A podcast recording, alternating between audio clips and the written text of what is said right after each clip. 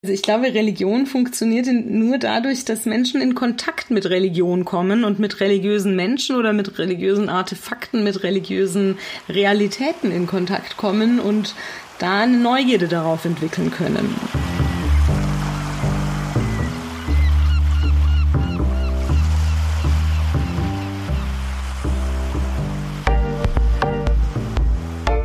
Dass die Welt vielleicht doch nicht so ist, wie ich sie will, sondern dass sie irgendwie gemeinsam ausgehandelt werden muss und in einem gemeinsamen Aushandlungsprozess sich, sich entwickelt.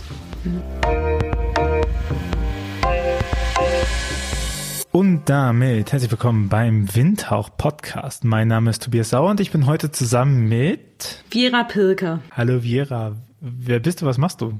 Ich bin Professorin für Religionspädagogik und Mediendidaktik in Frankfurt an der Goethe-Universität. An der Goethe-Universität sind wir der kleinste Fachbereich, Fachbereich der Herzen, sage ich immer, eigenständiger Fachbereich, ähm, was so ein bisschen eine besondere Steckung ist, weil wir vorrangig ReligionslehrerInnen Bildung machen, vorrangig ein Institut sind. Wir sind keine kirchliche Ausbildungsstätte, aber wir sind ein großer Fachbereich im Vergleich zu den anderen Instituten mit vielen Professuren, mit vielen äh, verschiedenen Forschungsbereichen und eben mit ähm, Lehramt und Bachelor- und Masterstudiengängen.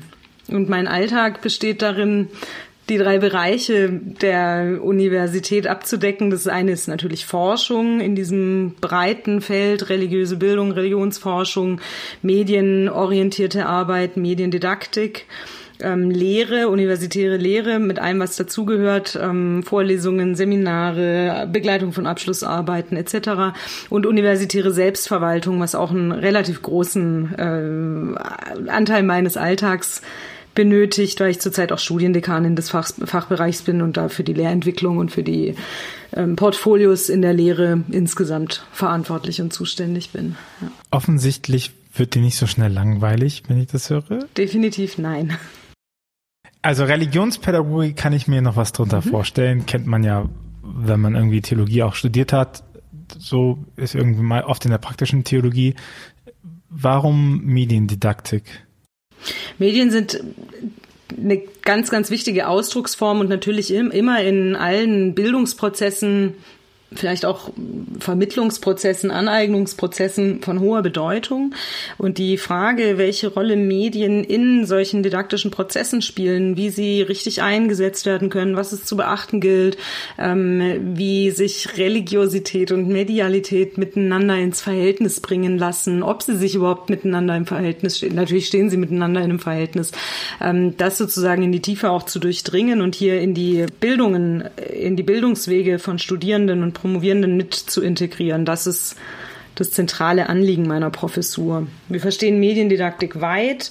Wir haben einen Fokus auf neue Medien oder was früher mal neue Medien äh, hieß. Ich würde heute das eher nochmal mm, formulieren als sozusagen religiöse Bildung in einer Kultur der Digitalität, weil das so die Transformation im Bildungsbereich und der, im Digitalbereich einfach so von eklatanter Bedeutung ist und an vielen Stellen auch miteinander Hand in Hand einhergeht. Und das ist so für mich die Linie, an der ich dieses Zueinander Miteinander von Religionspädagogik und Mediendidaktik auspräge. Das ist eine Struktur des Fachbereichs oder der Fachbereichs katholische Theologie, die diese Doppelsteckung der Professur schon vor vielen Jahren eingeführt haben und ähm, in dem Feld schon lange unterwegs sind. Genau, und ich selbst bin seit 2020 dort, zweieinhalb Jahre jetzt. Ja.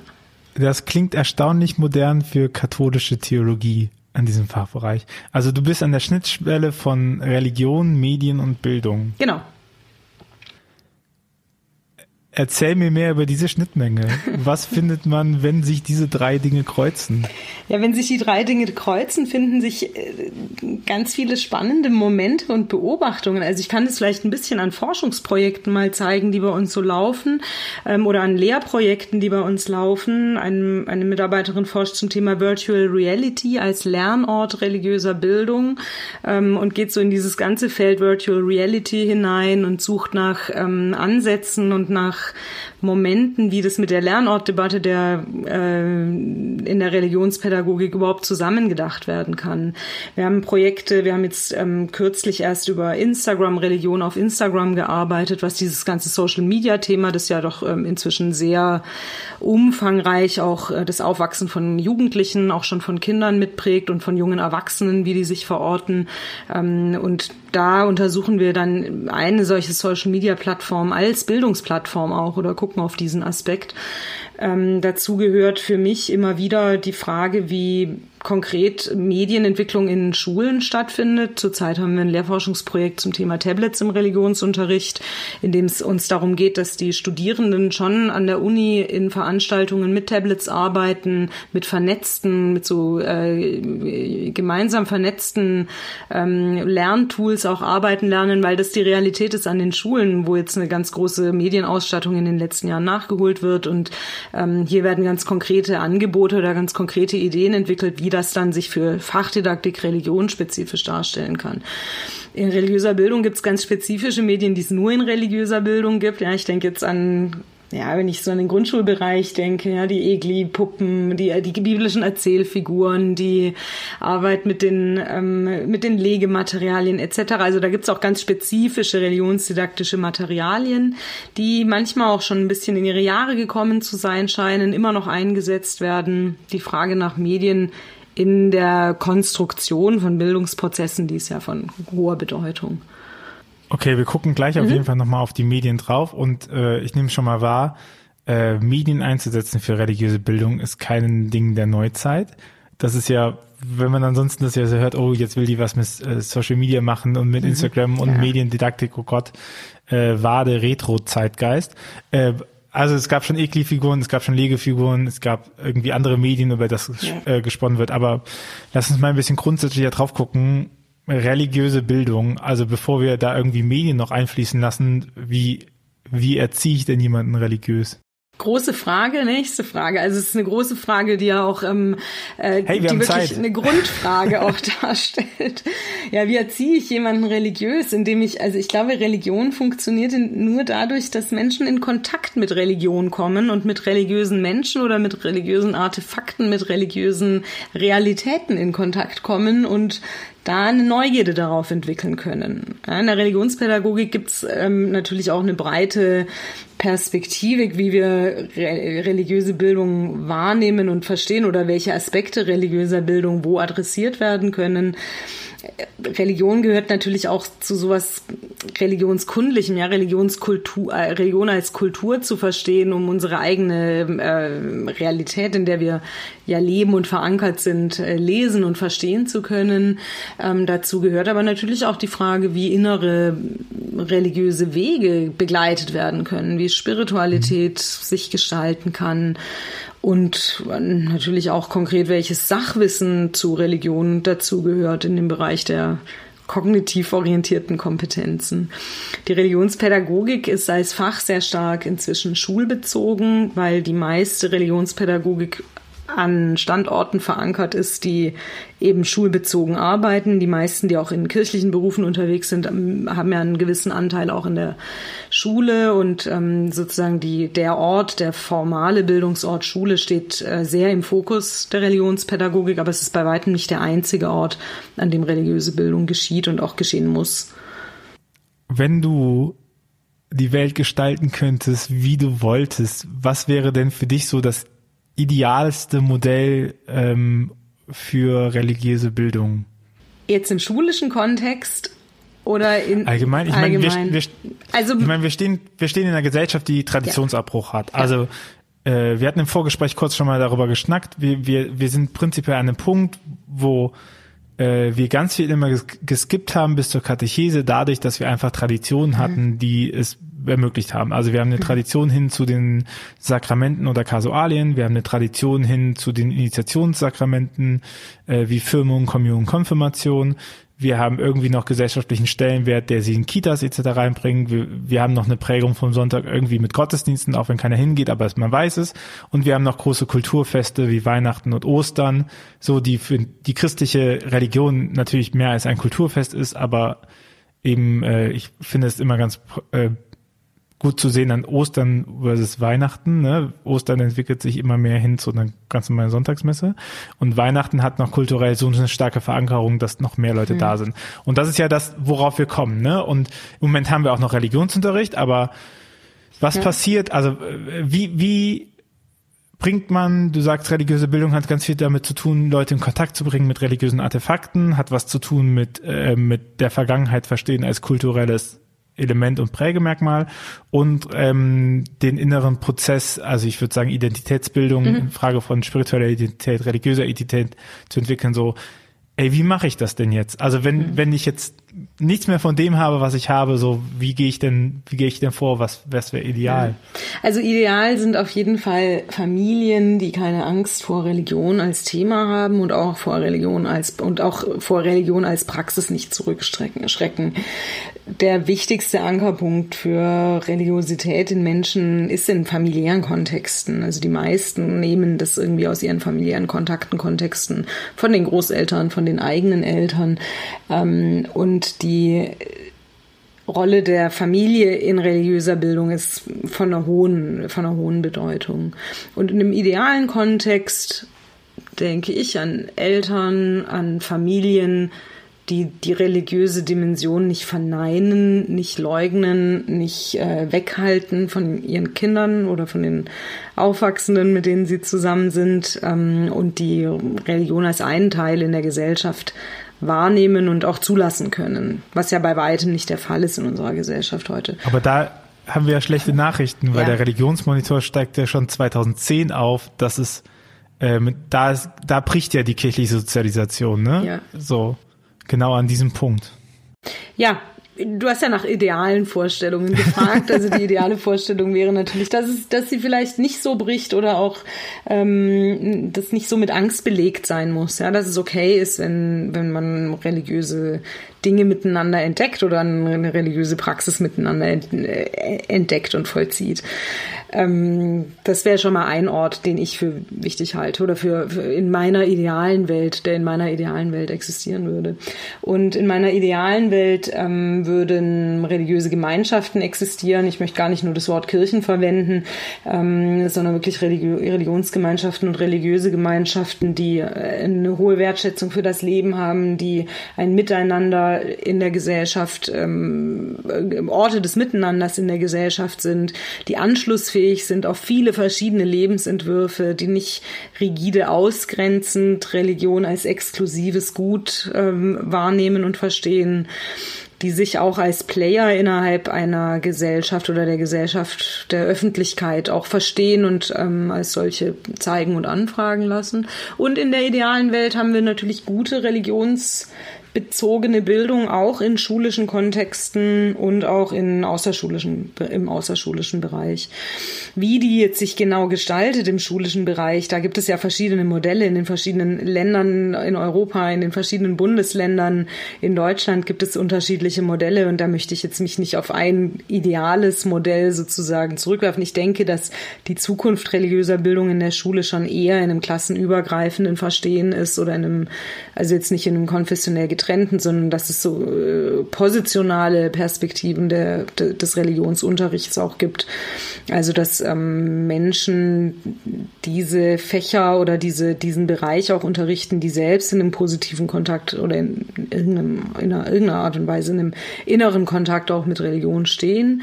Ähm, aber ob das jetzt in, in, einem konfessionell getrennten oder gemischten oder in einem interreligiösen Klassenzimmer ähm, stattfindet, da gibt's verschiedene Varianten. Ich denke, ideal ideal wäre eigentlich ähm, Religionen äh, in einem multireligiösen, pluralen Kontext, der jeweils an jedem Ort sich auch anders gestaltet, entsprechend diesen Orten gestalten zu können. Die Schulen, jetzt, mhm. ich, ich gucke aufs Bildungsland Hessen.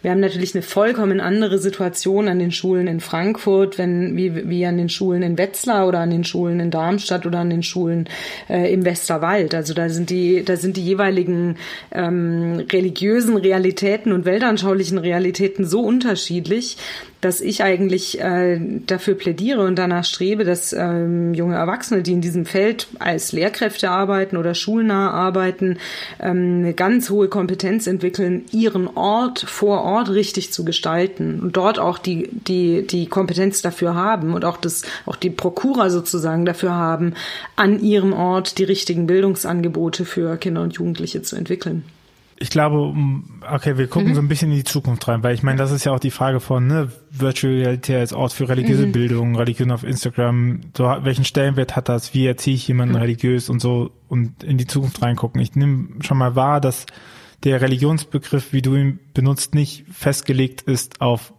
konfessionellen Religionsunterricht, mhm. so, sondern du sagst auch multi, äh, auch auch mit mehreren Religionen gerne Religion, religiöse Bildung zusammendenken, was ich mich frage an dieser Stelle, ist ja dann auch immer so, was nützt es denn, dass religiöse Bildung existiert für die Gesellschaft? Also wir irgendwie im kirchlichen Bereich und als gläubige Menschen sehen da natürlich direkt einen einleuchtenden Nutzen, aber ich meine, äh, staatlich an einer staatlichen Universität, äh, ich bin auch an einer staatlichen Universität zum Teil ausgebildet worden, so, also das geht ja auch viel Geld rein und dann ist natürlich die Frage, warum, warum denn religiöse Bildung? Kann das nicht einfach Ethik ersetzen oder was anderes, ne? So, was, was ist so, was würdest du sagen, ist der, ist der Nutzen, beziehungsweise was, was haben Menschen davon, sich selbst religiös zu bilden? Also, ich meine, so wie ich halt auch Nutzen davon habe, mich finanziell Bildung wahrzunehmen oder, oder sportliche Bildung wahrzunehmen. So welcher Nutzen wäre für mich in der religiösen Bildung?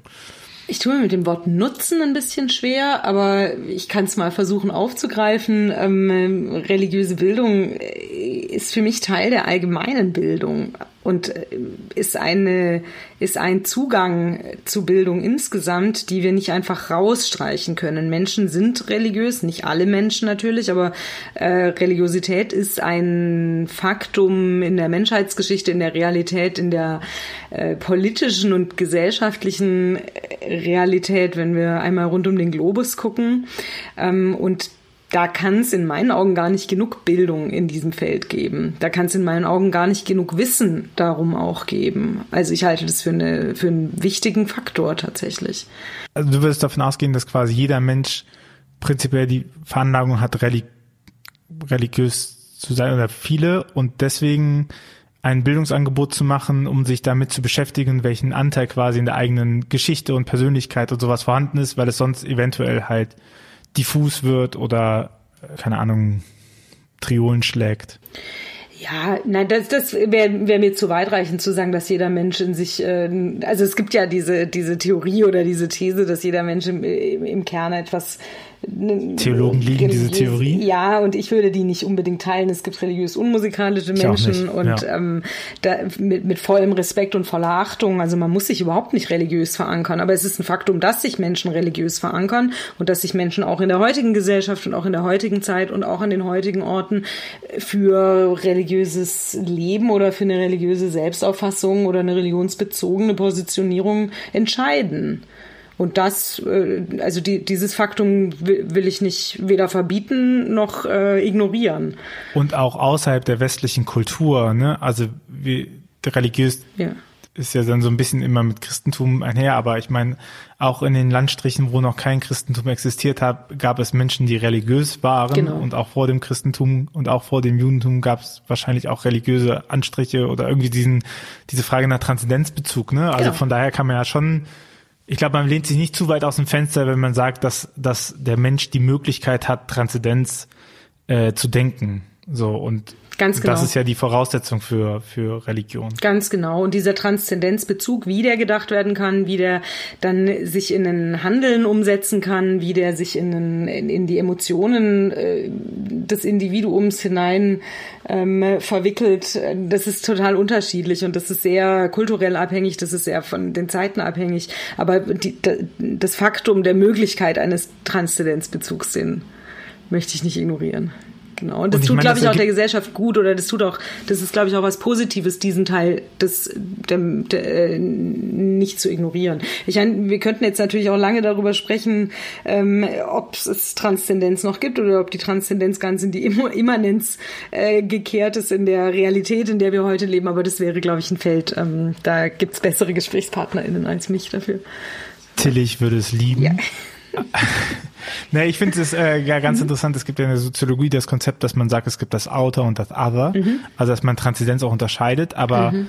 ich habe das damals in meiner Magisterarbeit gemacht. Ich mhm. meine, wenn du, wenn du anfängst, sprachfähig zu werden zu, zu Transzendenten, die aber immer noch eine immanente Dimension haben, mhm. wie beispielsweise Familie oder Liebe oder sowas, das ist ja dann auch sehr transzendierend mhm. irgendwie gedacht, dann benutzt, dann musst du dich aber einer ähnlichen Sprache bedienen, wie du, die du brauchst, um irgendwas im Other zu definieren, also was, mhm. was nicht mehr immanent ist. Und ich denke, das ist einfach ein, ein Anknüpfungspunkt. Also das, das, ich meine, wenn ich einmal keine Ahnung, wenn ich, äh, wenn ich einmal mit Sport angefangen habe, erhöht das die Wahrscheinlichkeit, dass ich andere Sportarten auch anfange, ne? Mhm. Und so.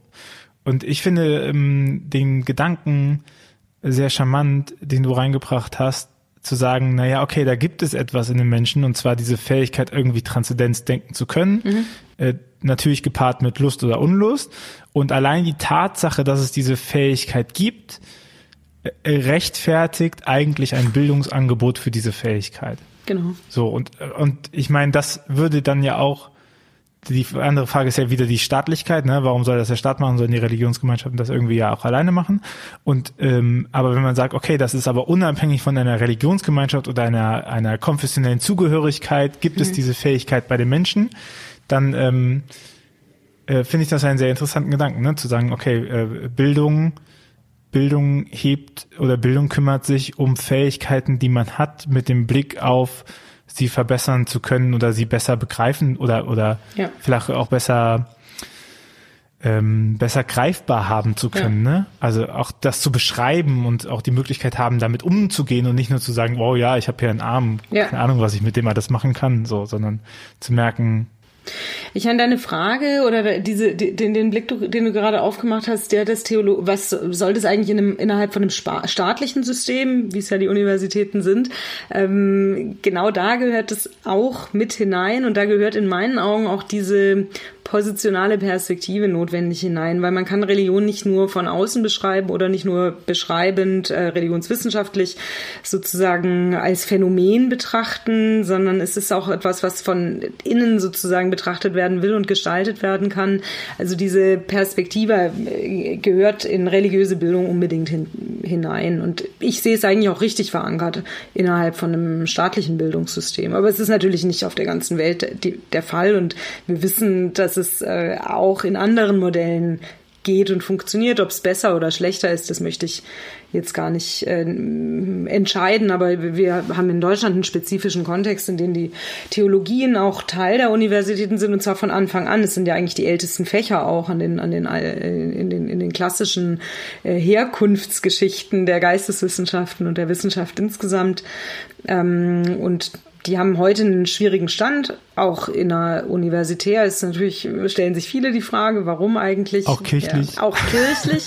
ja, genau. Und die Theologie hat kein so einfaches Außenwelt. Ja, mein Kollege Knut Wenzel sagte, die Kirche ist sozusagen unser nativer Lebens, äh, unsere, unser lebensweltlicher Partner der Theologie. Aber es ist notwendig, nicht notwendig, dass wir alleine aus Kirche heraus theologisch äh, denken und handeln können, sondern es ist sozusagen die, die Außenwelt der Innenwelt der Außenwelt vielleicht, ähm, an der, äh, auf die hin eine katholisch-theologische Reflexion hin eher geschieht, als äh, jetzt die islamische Theologie würde sich nicht mit der römisch-katholischen Kirche in dem, in dem Ausmaß befassen, sondern die haben andere Außenwelten oder andere lebensweltliche Partnerschaften, in denen sie unterwegs sind und die sie mit reflektieren. Und das unterscheidet vielleicht die Theologien auch nochmal von anderen äh, Fächern und von anderen Ansätzen. Und die Ethik, was wäre die, der, der lebensweltliche Partner der Ethik? Also die Welt, die Gesellschaft, alle Menschen, aber es gibt keine, keine soziale Einheit sozusagen, auf die,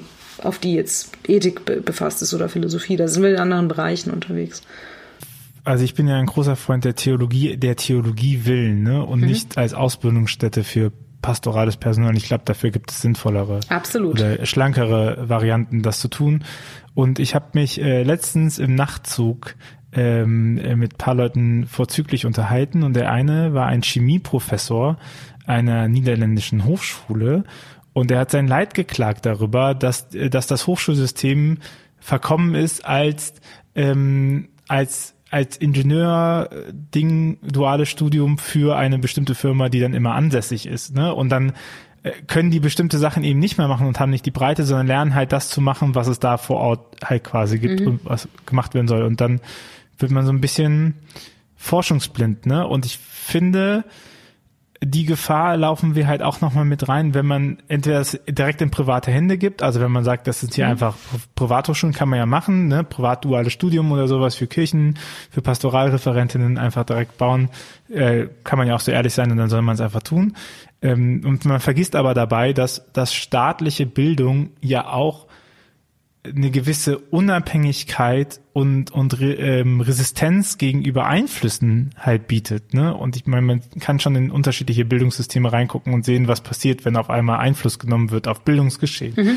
Und äh, Theologie, würde ich auch immer sagen, hat ja auch was hat ja auch was Regulierendes von Religionsgemeinschaften, weil wir ja darum wissen, dass Religionsgemeinschaften auch zur ähm, Radikalisierung neigen, ne? So genau. äh, wie so und eine Theologie, die halt sagt, ja gut, das muss man kann man so oder so sehen, eignet sich halt nicht so gut zur Radikalisierung wie eine Bibelschulenströmung, die einfach sagt, na, das kann man nicht so oder so sehen, das kann man so sehen. Ja, ne? genau, so. genau. Der rational-reflexive Anteil oder das rational-reflexive äh, Umgehen der Theologie mit Religion, das ist natürlich ähm, von, von einer hohen Bedeutung, ja. Mhm. Und ich finde in diesem Kontext auch nochmal, ne, wir reden ja über religiöse Bildung und was mhm. das mit Medien zu tun hat. Wir sind jetzt weg von den Ekli-Figuren. Wir sind mehr bei neuen Medien. Mhm. Wir sind also nicht bei Jesus-Geschichten nacherzählen und das schon irgendwie aus der Praxis ähm, und du kannst es bestimmt mit viel mehr ähm, Wissen noch bekräftigen oder entkräftigen. Ich glaube, es ist total notwendig, dass TheologInnen und äh, ChristInnen auf sozialen Plattformen über ihren Glauben sprechen und wie sie den glauben, weil ansonsten das Feld von radikaleren Kräften besetzt ist. Und das sieht man schon ziemlich krass, äh, wie wie, wie gut Radikalität zur Öffentlichkeit drängt, ne? Die, das braucht man ja auch. Und dann zu sagen, nee, nee, sorry, mhm. ich bin auch Christ und ich kann euch sagen, nein, nein, im Christentum ist es nicht notwendig, homosexuelle Menschen zu diskriminieren. Das, ähm, das ist nicht so, so. Ja. Und äh, ich finde es schon erstaunlich, wie wie zum Beispiel der Begriff christlich belegt ist von einer konservativ-fundamentalistischen Sicht und Definition von christlich. Und ich glaube, das hat auch damit zu tun, dass man sich lange Zeit da einfach zurückgezogen hat und gesagt hat, lasst mal die Verläge machen, lass mal die Personen machen, so, mhm. die werden schon merken, dass wir groß genug sind, ne, und das bekommen wir nicht so mit. Und jetzt, wo diese Größe anfängt zu bröckeln und äh, man allgemein um die Bedeutung von Gesellschaft halt ringt, wird es halt umso wichtiger, glaube ich, aufzuzeigen, okay, Christentum hat nicht nur diese eine radikale Facette. Ja, also ich beobachte das ja forschend seit vielen Jahren inzwischen die, die Bewegungen und meine Forsch und meine spezifische Plattform bislang ist Schwerpunkt Instagram ähm, wo ja ganz viel religiöse Kommunikation inzwischen stattfindet oder wo ganz viele Menschen religionsbezogen kommunizieren und agieren auch, auftreten. Und ich finde das sehr, sehr spannend, welches breite Spektrum sich dort abbildet und welche breiten Perspektiven dort zu sehen sind und wahrzunehmen sind. Auch im deutschsprachigen Raum hat sich das ja in den vergangenen Jahren erst so richtig etabliert. Ich, die Plattform ist auch noch nicht so alt, aber es ist so seit einigen Jahren auch vielleicht so seit 2018, 2019 so richtig ähm, aktiv geworden. Und ähm, diese Vielfalt von verschiedenen Glaubensformen, von, von verschiedenen Auffassungen, von verschiedenen Selbstverständnissen, ähm, die, find, die halte ich für sehr bereichernd. Es ist ein bisschen auch ein professioneller Überhang in dem Feld wahrzunehmen, ja, dass es dann Leute sind, die halt als Professionelle irgendwie im religiösen Bereich agieren, seien es Pfarrerinnen, seien es Pastoralreferenten, seien es Ordensleute. Also so der, ähm, der einfach der Mensch, der sich auch christlich oder auch anders zeigt, das ist in im deutschsprachigen Raum nicht so häufig oder nehme ich es nicht so häufig wahr. Die finde ich sehr spannend, ähm, aber es ist so, ja, de, de, de, es braucht schon eine sehr hohe Identifikation, um sich für eine bestimmte Sache oder für eine bestimmte Position oder für eine bestimmte Perspektive eben zum Beispiel so einen Instagram-Kanal aufzubauen. Und dann muss, dann ist, dann ist es etwas, was der Person einfach sehr, sehr am Herzen liegt. Und vielleicht ist Religion vielen auch gar nicht ganz so wichtig, dass sie darüber kommunizieren, wenn sie damit nicht beruflich vernetzt sind. Oder, oder mhm. mit so einer Totalidentifikation. Ja. Ich glaube, das Spannende bei Instagram ist ja auch, dass sich die Plattform immer weiterentwickelt zu so einer Creator-Community-Beziehung, mhm. ne? Ja. die nicht auf Augenhöhe funktioniert, sondern mhm. die ja schon stark damit mhm. funktioniert, dass es dass groß, dass es Accounts gibt, die Communities haben und diese halt mit bedienen. Ne? Mhm. Und insofern, das merke ich zumindest, ist es gibt es ja auch super viele, die einfach sagen, hey, gut, dass ihr einfach da seid ja. und was macht. Mhm. Dann, ich muss das ja nicht, ich muss ja nicht unbedingt immer derjenige sein, der darüber redet. Ne? Ich kann mhm. ja, ich, aber ich kann bei euch mal konsumieren und mhm. ich kann auch mal sagen, guck mal, diese Perspektive gibt es auch ja. und das ist mal erleichternd, dass nicht nur ich die verrückte Person bin, die das denkt, ne, sondern Ganz genau. keine Ahnung, dass dass ich auch mal ähm, denke, wie könnte ich über, über Bibel eben auch einen Zugang bekommen? Wie kann ich mal ein Gebet machen oder einen Einstieg, Ausstieg und sowas? Mhm. Und das eben von Leuten, die man vertraut und auch Leute, die es nicht, ähm, die nichts von einem wollen. Ich finde, das ist auch so ein wichtiger Punkt, ne? Ja. So. Merkt man ja, die Influencer, die so anfangen, oh, ihr müsst aber für mich und bitte das und so, das, äh, da, da kippt ja auch oft die Stimmung, ne? Mhm. Ja. Also ein Feld, in, in dem ich ja auch aktiv unterwegs bin. Ich bin ja mit Gründungsmitglied sozusagen vom Reli Lab. Das ist ja dieser vernetzte Ort religiöser Bildung im Netz, Schwerpunkt ähm, schulisch, aber gar nicht nur schulische Bildung. Ich, ihr seid ja auch aktiv mit den, mit den Glaubenskommunikationsreihen im Relilab. Und ähm, da, da, das ist zum Beispiel so ein Bereich, in dem sich das sehr, sehr genau auch betrachten lässt. Ja, da gibt es einige aus unserem Netzwerk, sind eben für Instagram auch aktiv und betreiben da einen ganz, ganz tollen Account, machen viel von dem, was im Netzwerk insgesamt läuft, sichtbar und sind aber tatsächlich auch beratend unterwegs unterwegs oder machen mal so Mikroimpulse, wie man mit bestimmten Medien umgehen kann oder welche Materialien es gibt, die man einsetzen kann und ähnliches.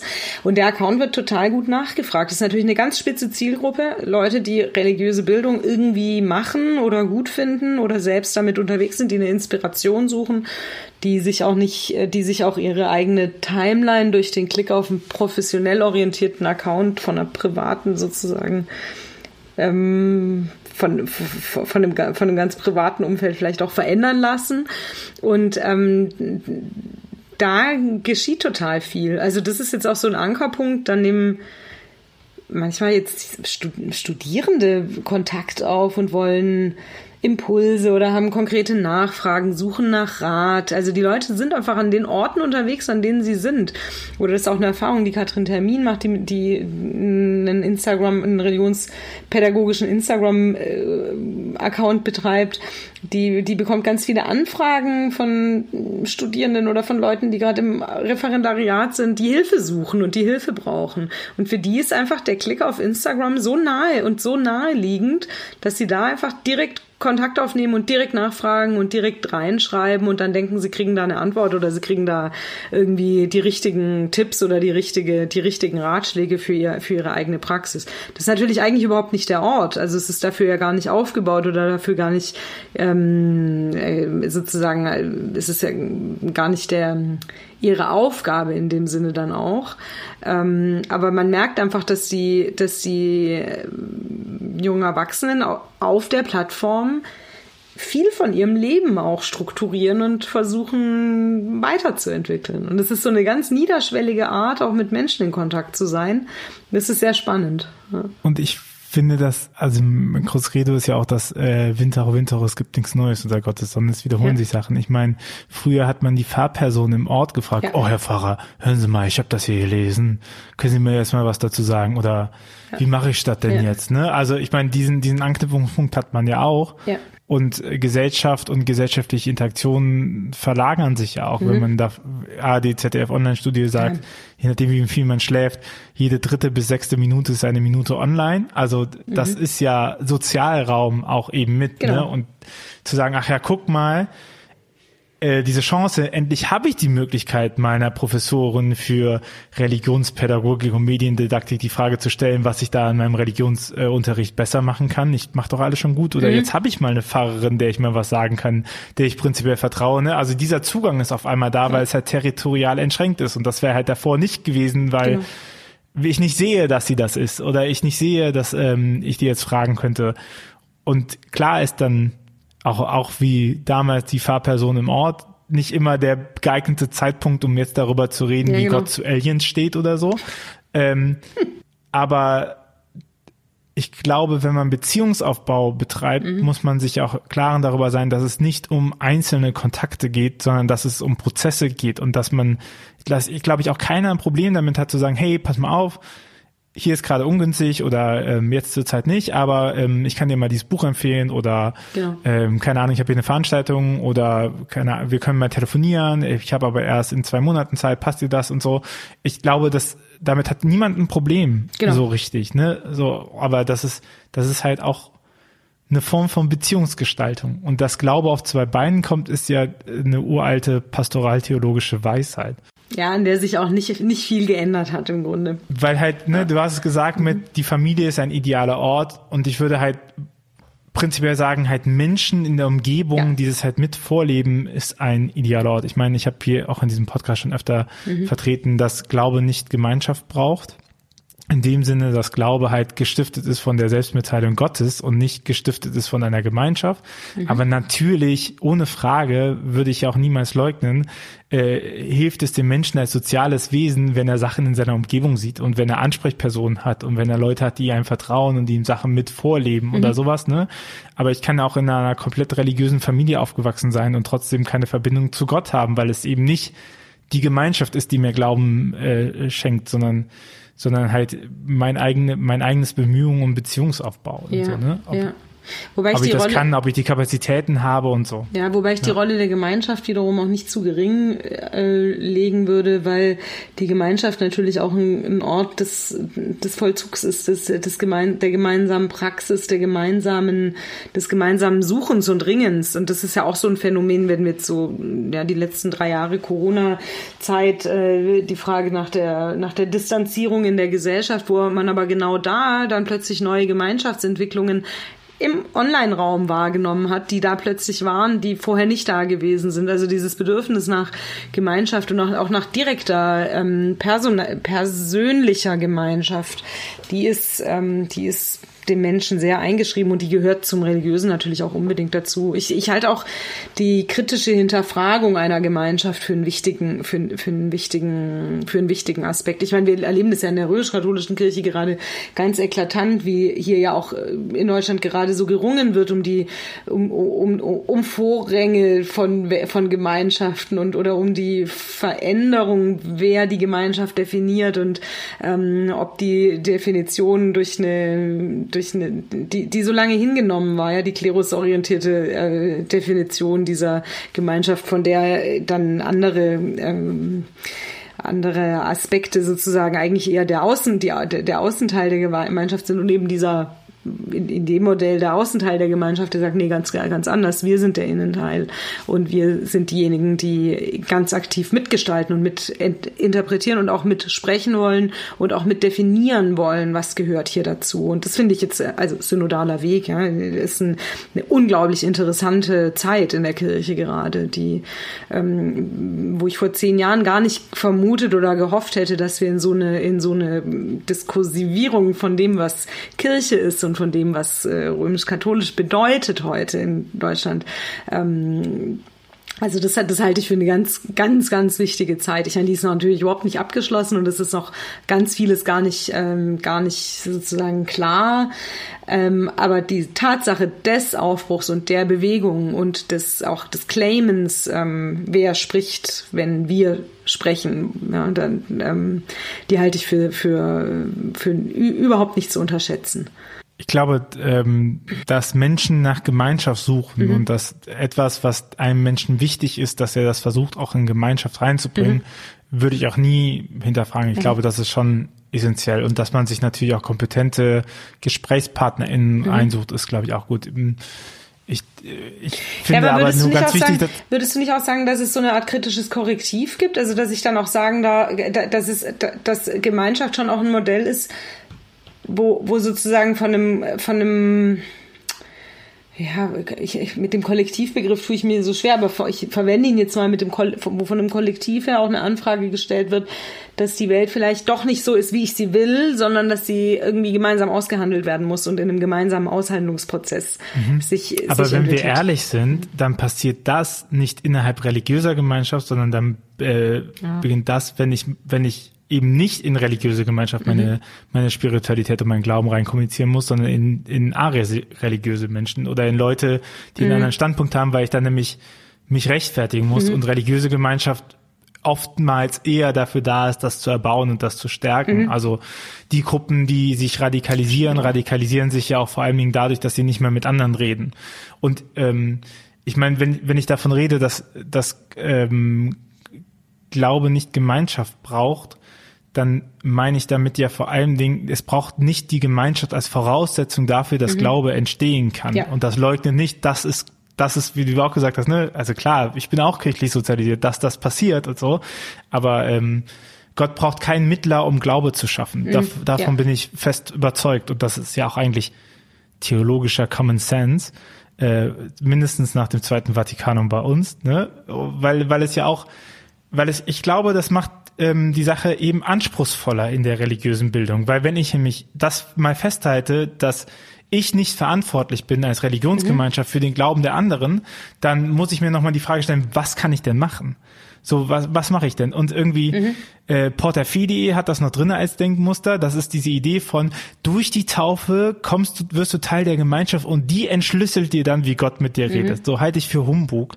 Ähm, und das, äh, alle anderen Schriften sagen ja auch was anderes, die eher sagen, naja, ähm, äh, Katechismus der katholischen Kirche sagt ja, Glaube ist die Antwort des Menschen auf die Selbstmitteilung Gottes. Mhm. Und, und eben dazu auszugehen und zu sagen, okay, welchen, welchen Anteil können denn dann Religionsgemeinschaften haben? Und dann wäre ich halt eher bei Tillich und der Methode der Korrelation und zu sagen, okay, du mhm. hast hier 2000 äh, Jahre reflektierte Glaubens, reflektierte und äh, systematisierte Glaubenswahrheiten, wo du irgendwie so Limesbildung an die Wahrheit machst und du hast hier spontane persönliche Erfahrungen und wie, wie nice sind die Menschen, oder auch wenn ich auf Lehrpersonen gucke, wo du das Gefühl hast, ich kann mit der dümmsten Frage kommen und mit der unausgegorensten Frage kommen und die Person sagt nicht, oh, das bist aber blöd, dass du noch nicht erkannt hast, dass Jesus mhm. Christus Retter und Erlöser ist, sondern sagt so, ach ja, das ist ja interessant, okay, gehe ich mal mit, weil mhm. da sind wir wieder, ne, dass man irgendwie das Rückgrat hat zu sagen, ich muss dir jetzt nicht sagen, wo du ankommen musst, aber ich bin dir quasi Begleitperson in mhm. diesem Punkt.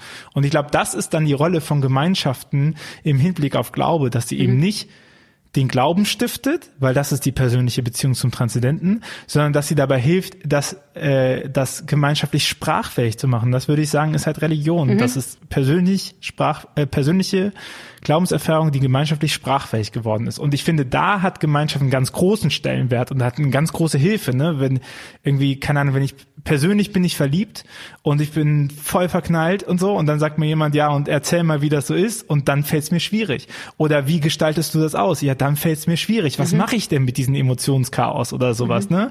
Und ich finde, das ist, das äh, würde ich jetzt sagen, das ist die Rolle von Gemeinschaft in, in so, so einem Bildungsprozess, da eben zu unterstützen und zu sagen, guck mal, es gibt folgende Varianten. Ne?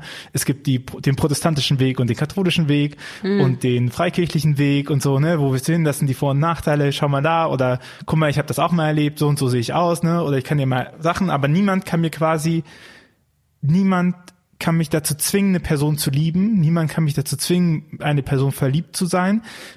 Und trotzdem können mich ganz viele Personen darin begleiten oder auch ermutigen zu sagen, hey, ja. Das ist vielleicht noch nicht die richtige Person oder sowas, ne? Aber die, dieser Akt des Verliebtseins, den kann mir keiner stiften. Ja, ist ein schönes so. Bild. Ja, ja, bin ich bei dir. Und diese, also mich macht es natürlich auch glücklich, dass, äh, dass du Korrelation im aktiven Wortschatz sozusagen hast und nutzt. Und ähm, diese, diese Frage, ja, wie, wie, wie da vielleicht auch so ja, Verknüpfungsprozesse, das sind ja auch Vokabulare, die da entstehen oder entstanden sind in Gemeinschaften, die auf eine spezifische Art tragfähig sein können oder etwas zu einem Aus Ausdruck bringen können, wofür ich jetzt im, das ist den Akt des, der Verliebtheit, der nicht in Worte gebracht werden kann, ja, da, da greift die Mystik dann in der, in, in, in, in der Glaubenssprache und die bietet plötzlich Bilder an, die bietet plötzlich Sprache an und die bietet eine Möglichkeit an, sozusagen in diesem, in, in, in, in diesen Emotionen nicht, nicht, häng, nicht, nicht alleine hängen zu bleiben und verstrickt zu sein, sondern die auch in einen Kontext ein, einsetzen zu können. Oder die Multidimensionalität von so einer Erfahrung auch äh, mit aufzuschließen. Sehr, sehr schön. Ja. Und das finde ich ja gerade das Spannende. Ne? Mhm. Ich glaube, deswegen, was, welche Aufgabe hat religiöse Bildung? Dann mhm. würde ich halt sagen, also ich finde diesen Gedanken spannend zu sagen, okay, da gibt's eh was von dir, deswegen lohnt es sich, da ein Bildungsangebot zu schaffen. Und dann aber auch zu sagen, na ja, aber keine Ahnung, der Deutschunterricht bringt mir meine Muttersprache nicht bei, wenn ich Muttersprachler Deutsch bin, ne? Aber er hilft mir ja schon extrem dabei, irgendwie den zu formen und die Sprache zu festigen mhm. oder Sachen zu finden und so. Oder meine Gedichtsanalyse, und das kann auch manchmal nervig sein und manchmal aber auch spannend und kreative Schreiben, ne? Und, und ich glaube, sowas, wenn man sich darauf nochmal besinnt, dass man das als Religionsgemeinschaft mhm. quasi machen kann und das eben und äh, da bin ich schon fest und eben nicht nur für Leute, die mhm. sagen, ich bin hier in der Gemeinschaft, sondern mhm. eben auch für Leute, die sagen, hey, ich finde das einfach nur interessant. Muttersprachler, beher interessant. Muttersprachler beherrschen ja oft die Grammatik nicht. Also mit Muttersprachler sehen ja oft nicht die Strukturen oder das, was wie eine Sprache die können sie sprechen, aber nicht, nicht erklären sozusagen. Und da ist auch nochmal so eine, eine Vermittlungsstelle oder eine Übermittlungsinstanz, die da vielleicht auch nochmal zu Sprache Wobei kommt. Da natürlich das, äh, mhm. das Beispiel ein bisschen hakt, ja. weil Muttersprache bekommt man ja sehr definitiv ja. durch den anderen und vermittelt. Muttersprache ist jetzt ja auch schon ein Wort, also Vatersprachen das, gibt's ja genauso und äh, Familiensprachen und mhm. es gibt genug zu tun. Genau.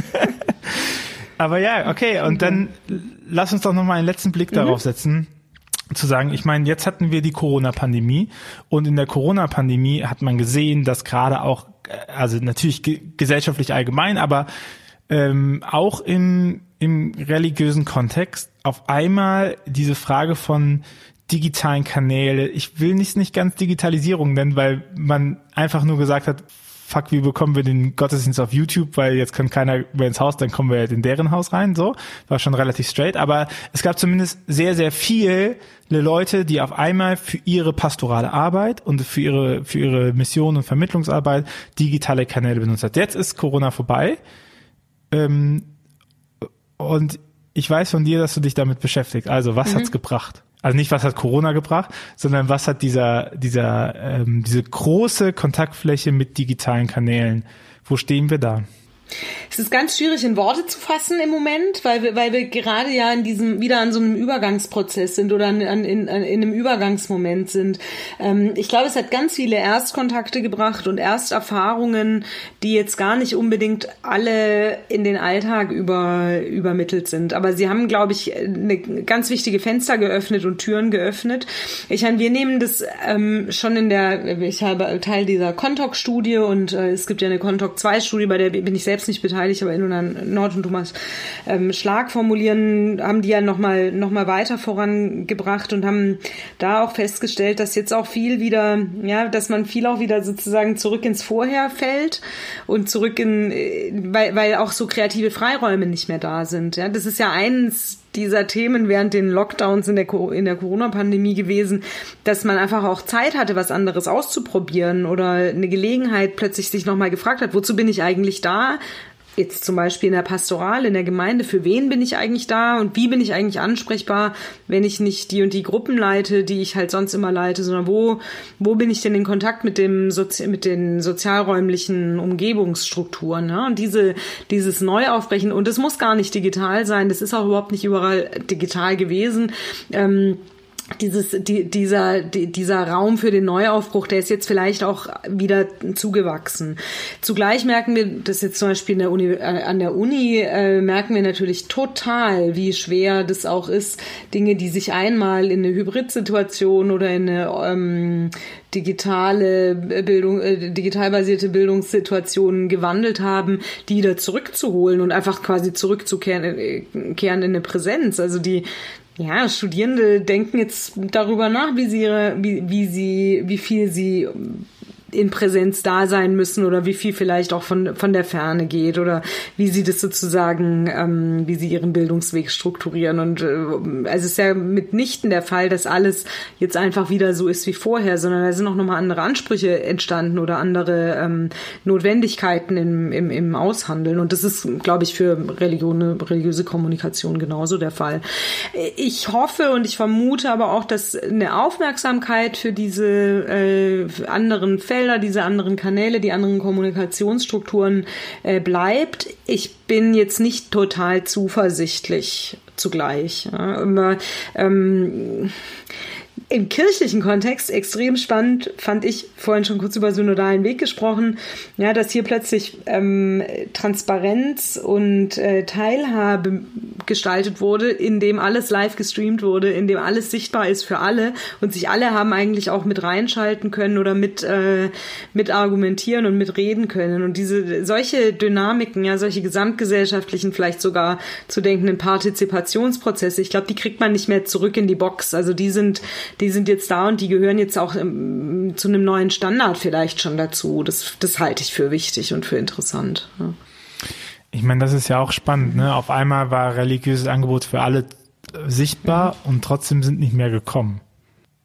Man könnte ja auch sagen, manchmal, dass vielleicht man so einen tollen Gottesdienst hat. Also der ist so richtig toll, aber es kann halt nicht jeder nach schieß mich tot hinfahren, das ist natürlich sehr schade. Aber jetzt wär, wäre ja mal territorial entschränkt worden und dann funktioniert er halt.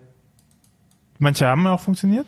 Ja, also weniger sind nämlich auch nicht, nicht, Weniger sind ja auch nicht gekommen. Also wenig, und ich meine, was ist kommen und Dasein sozusagen für eine Kategorie? Wir haben vorher über eine Tagung gesprochen, die in, in sozusagen Hybrid stattgefunden hat, wo ganz wenige in Präsenz sozusagen gleichzeitig und gleichräumlich vor Ort dabei waren, wo aber super viele sich über einen Stream reingeschaltet haben, die vermutlich die Gelegenheit jetzt nicht, äh, die jetzt vermutlich nicht ähm, an den Ort gefahren wären, die aber die Inhalte von einer Tagung oder von einem Wissen sozusagen dann mitverfolgen und mitverfolgen können. Ja, das ist so, es ist ein Abwägungsprozess, der sich da jetzt, der, der da jetzt notwendig ist. Ja.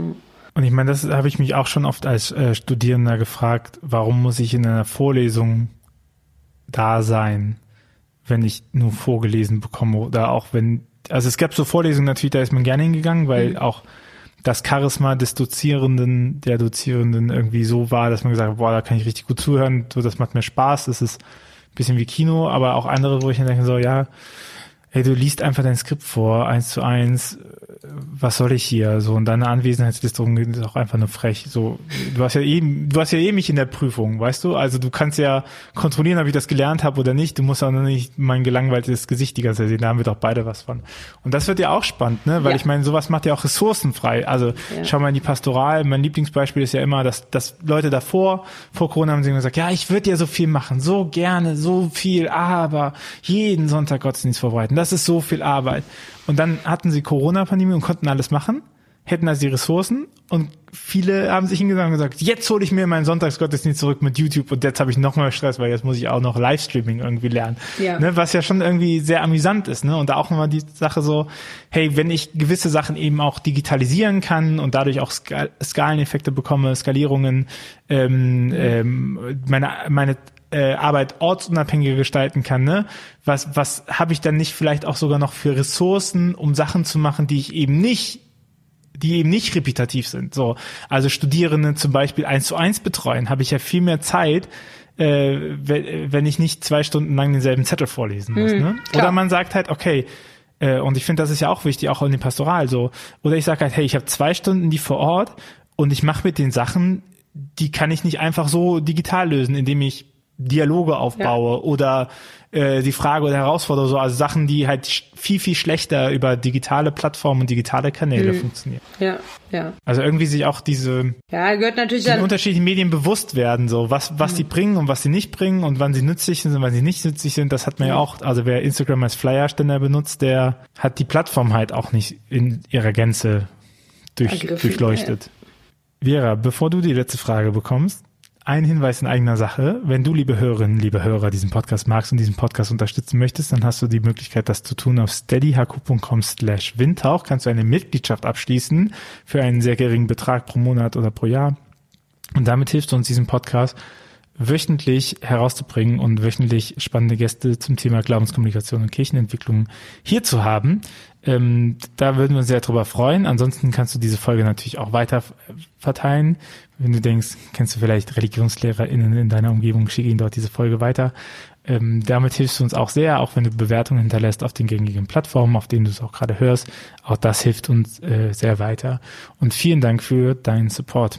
Vera. Die letzte Frage an dich. Was wünschst du dir von für eine Kirche der Zukunft? Ähm, ich wünsche mir für eine Kirche der Zukunft Menschen, die sich von dem Feuer der Gottesbeziehung anstecken lassen und dieses Feuer auch weitertragen und aus diesem Feuer heraus leben können und äh, andere zeigen und anderen davon auch da, daran wachsen lassen oder anderen von diesen Impulsen auch weitererzählen. Ohne das gibt's keine Kirche der Zukunft. Und ich bin mir auch sicher, dass es diese Menschen weiterhin geben wird, aber die brauchen natürlich auch äh, Raum und Möglichkeiten, sich zu entwickeln, sich zeigen zu können. Und darauf hoffe ich. Und das wünsche ich mir. Vielen Dank, Gerald. Vielen Dank für dieses Gespräch. Äh, danke, dass du uns ein bisschen ähm, eingeleitet hast, was passiert, wenn man Medien, Religion und Bildung miteinander kreuzt und was da ein Brennpunkt ist. Danke, danke. Danke. Und dann äh, gerne bis zum nächsten Mal. Bis zum nächsten Mal gerne. Ja. Mach's gut. Ciao. Ciao.